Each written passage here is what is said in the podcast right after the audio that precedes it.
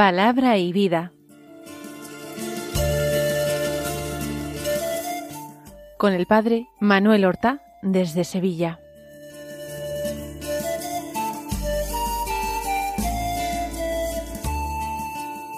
En el nombre del Padre y del Hijo y del Espíritu Santo. Amén. Alabados sean Jesús y María. Muy buenos días, queridos amigos, oyentes de Radio María y seguidores del programa Palabra y Vida.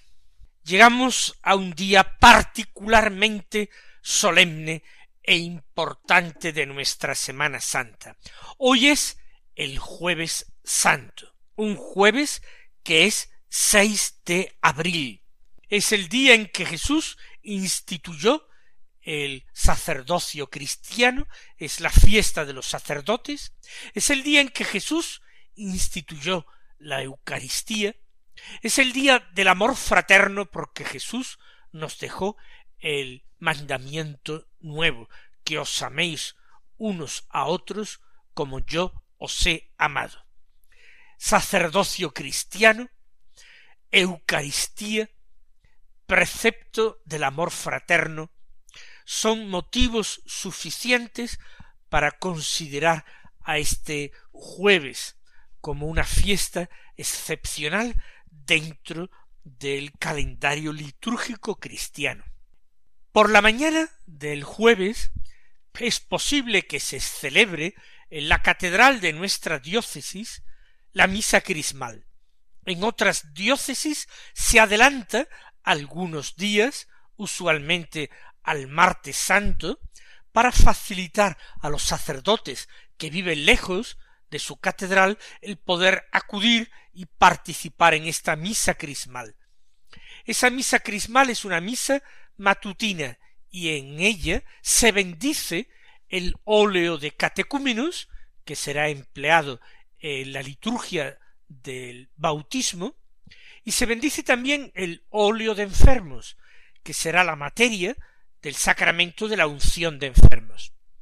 Y además se consagra el santo crisma, que se utiliza para ungir al recién bautizado, y es además la materia del sacramento de la confirmación, y también se emplea en el sacramento del orden para ungir a la persona que lo recibe el santo crisma, que es un óleo mezclado con un bálsamo intensamente perfumado.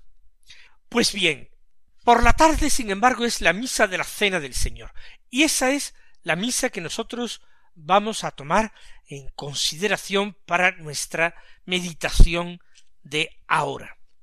Vamos a escuchar la palabra de Dios que se proclama en esta misa de la cena del Señor, esta tarde.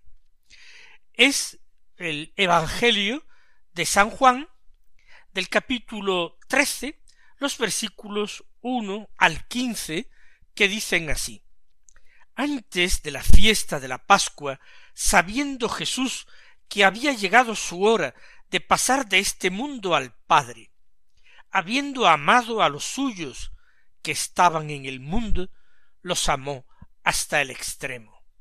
Estaban cenando. Ya el diablo había suscitado en el corazón de Judas, hijo de Simón Iscariote, la intención de entregarlo. Y Jesús, sabiendo que el Padre había puesto todo en sus manos, que venía de Dios, y a Dios volvía, se levanta de la cena, se quita el manto, y tomando una toalla se la ciñe. Luego echa agua en la jofaina y se pone a lavarles los pies a los discípulos, secándoselos con la toalla que se había ceñido. Llegó a Simón Pedro y éste le dice Señor, ¿lavarme los pies tú a mí? Jesús le replicó Lo que yo hago tú no lo entiendes ahora, pero lo comprenderás más tarde. Pedro le dice, no me lavarás los pies jamás. Jesús le contestó, si no te lavo, no tienes parte conmigo. Simón Pedro le dice Señor, no sólo los pies, sino también las manos y la cabeza. Jesús le dice uno que se ha bañado no necesita lavarse más que los pies, porque todo él está limpio. También vosotros estáis limpios, aunque no todos. Porque sabía quién lo iba a entregar. Por eso dijo, no todos estáis limpios. Cuando acabó de lavarles los pies, tomó el manto, se lo puso otra vez y les dijo, ¿comprendéis lo que he hecho con vosotros? Vosotros me llamáis el Maestro y el Señor, y decís bien, porque lo soy. Pues si yo, el Maestro y el Señor, os he lavado los pies, también vosotros debéis lavaros los pies unos a otros. Os he dado ejemplo para que lo que yo he hecho con vosotros, vosotros también lo hagáis. Estamos en el comienzo de la última cena. San Juan dice que es antes de la fiesta de la Pascua. Es quizás una Pascua adelantada, anticipada, que vive Jesús con los suyos. Y el Señor tiene un conocimiento sobrenatural de su destino. Sabía que había llegado su hora de pasar de este mundo al Padre. Sabía perfectamente que aquella noche tenían que dar comienzo sus padecimientos en favor de los hombres.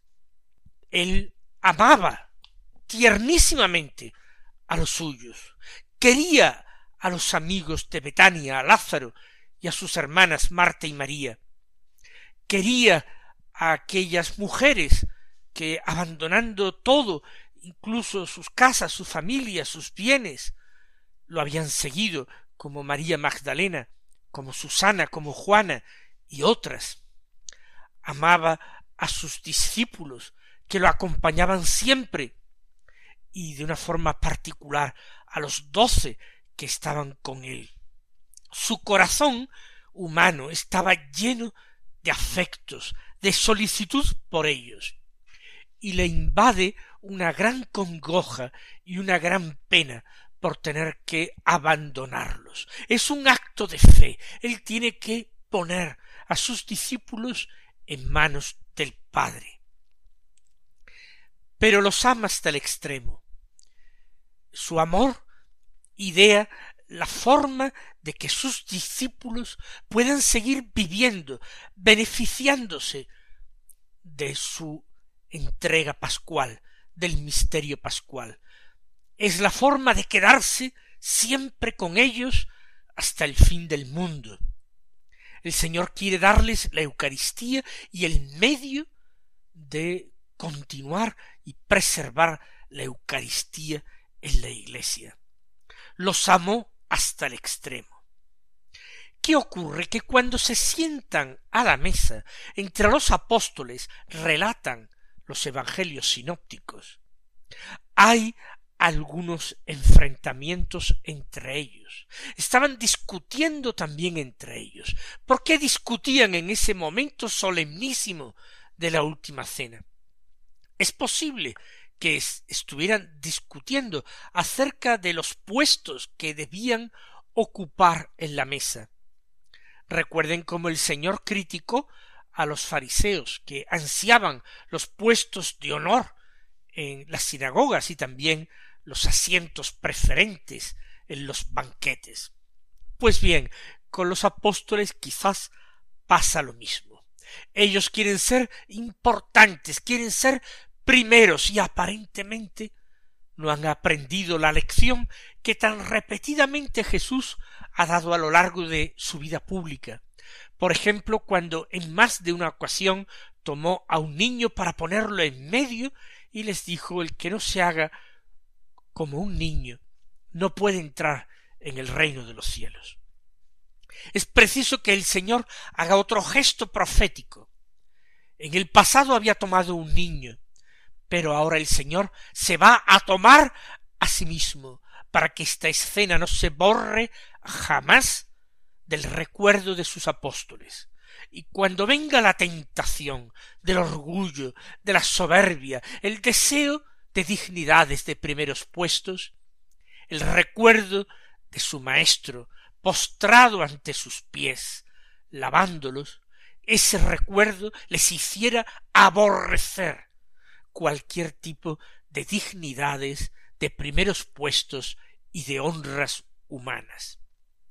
Es un gesto profético especialmente enternecedor y extraordinariamente elocuente.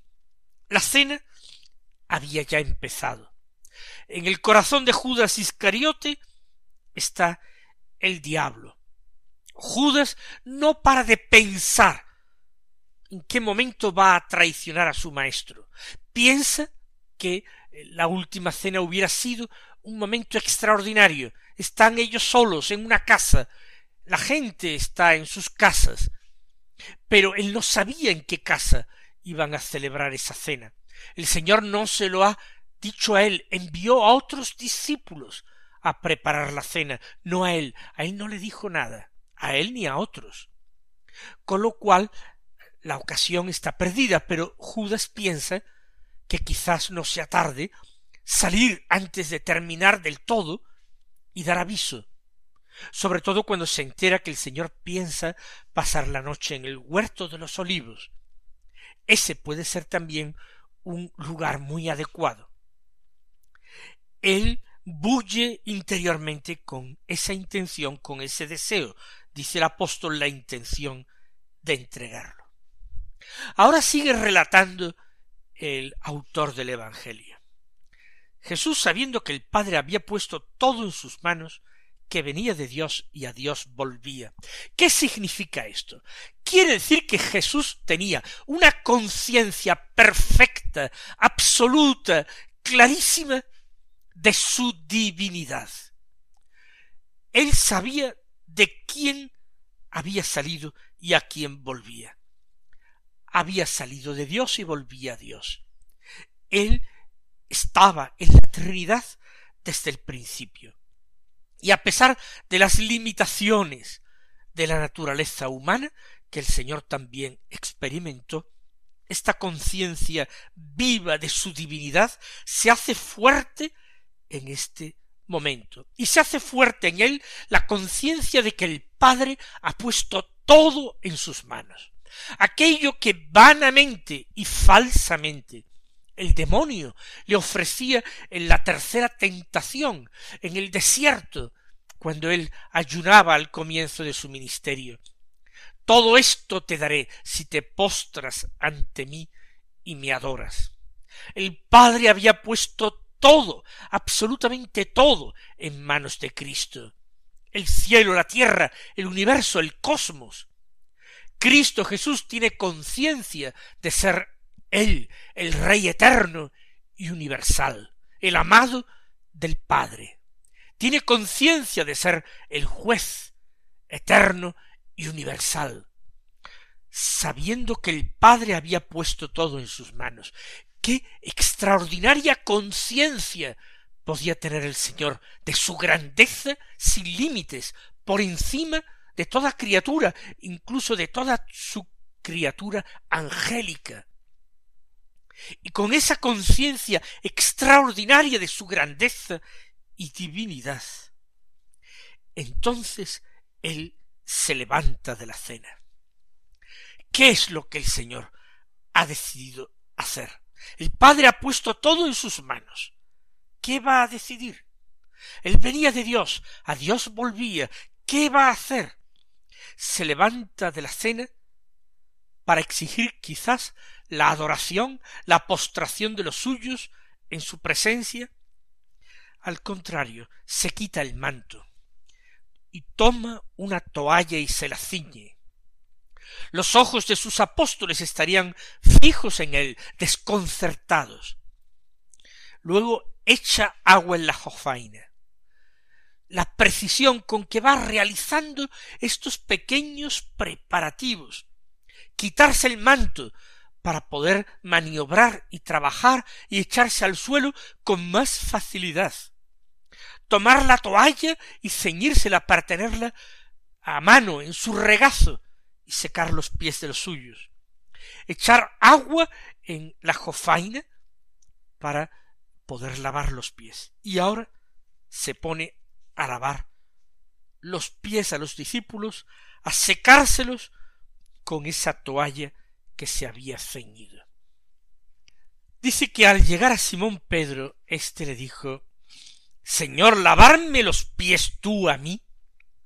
No sabemos exactamente dónde estaba sentado cada apóstol.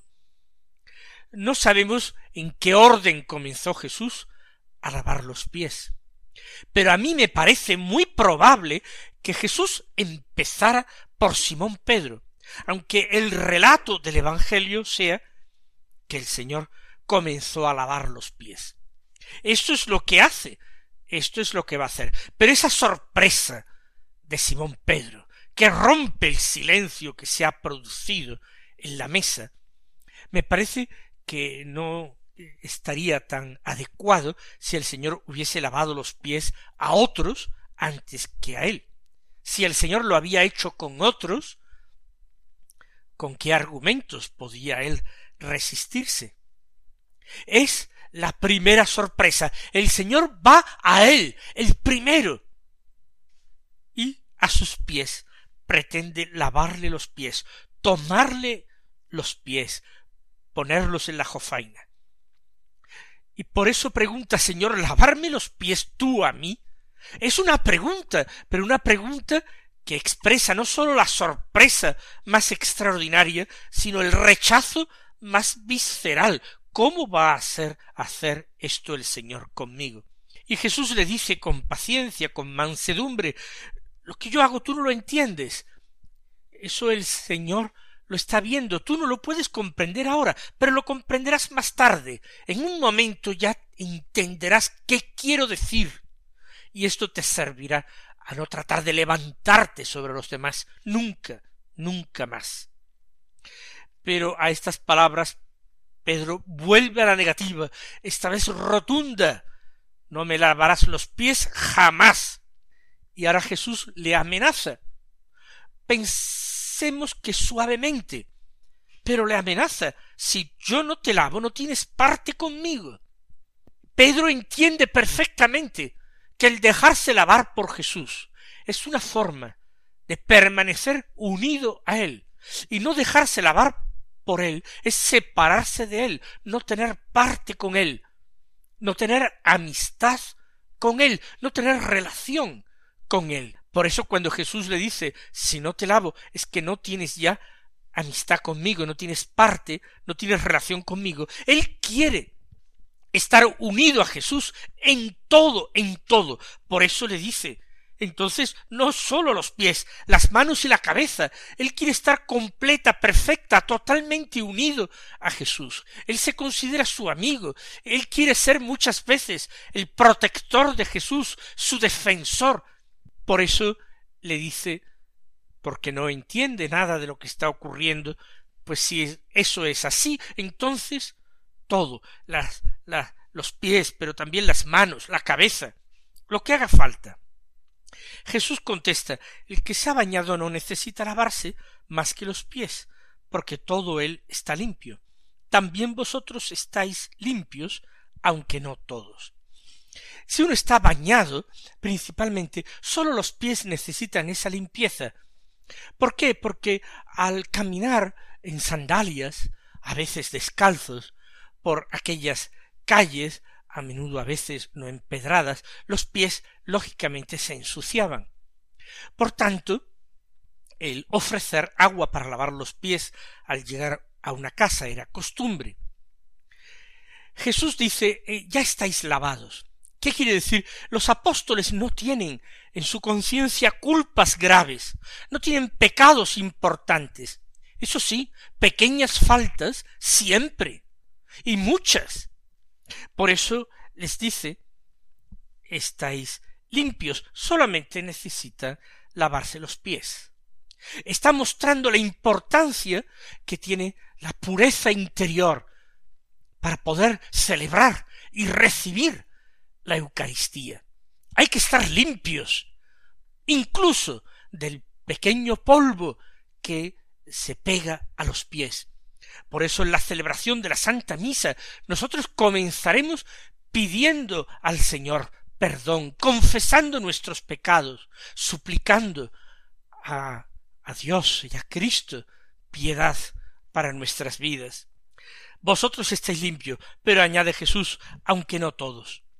Porque Judas que estaba allí no estaba limpio, era totalmente indigno, por tanto, de acercarse a la Eucaristía.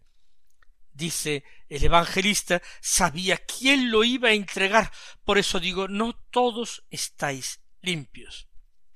Y ahora, cuando termina de lavar los pies a todos, él vuelve a vestirse el manto, se lo pone, se sienta en la mesa y dice, ¿comprendéis lo que he hecho con vosotros? Supongo que seguiría un momento de silencio. Y Jesús explica, vosotros me llamáis el Maestro, el Señor. Eh, maestro, eh, rabí, seguramente en hebreo, también se utilizaba el nombre de Mar, maestro, eh, el Señor, Kyrios en griego, decís bien porque lo soy. Jesús se declara abiertamente el maestro, el maestro de los últimos tiempos, y se declara el Señor. Y el Señor es un título divino, porque ese título sólo se aplicaba a Dios. Y él dice, decís bien, yo lo soy.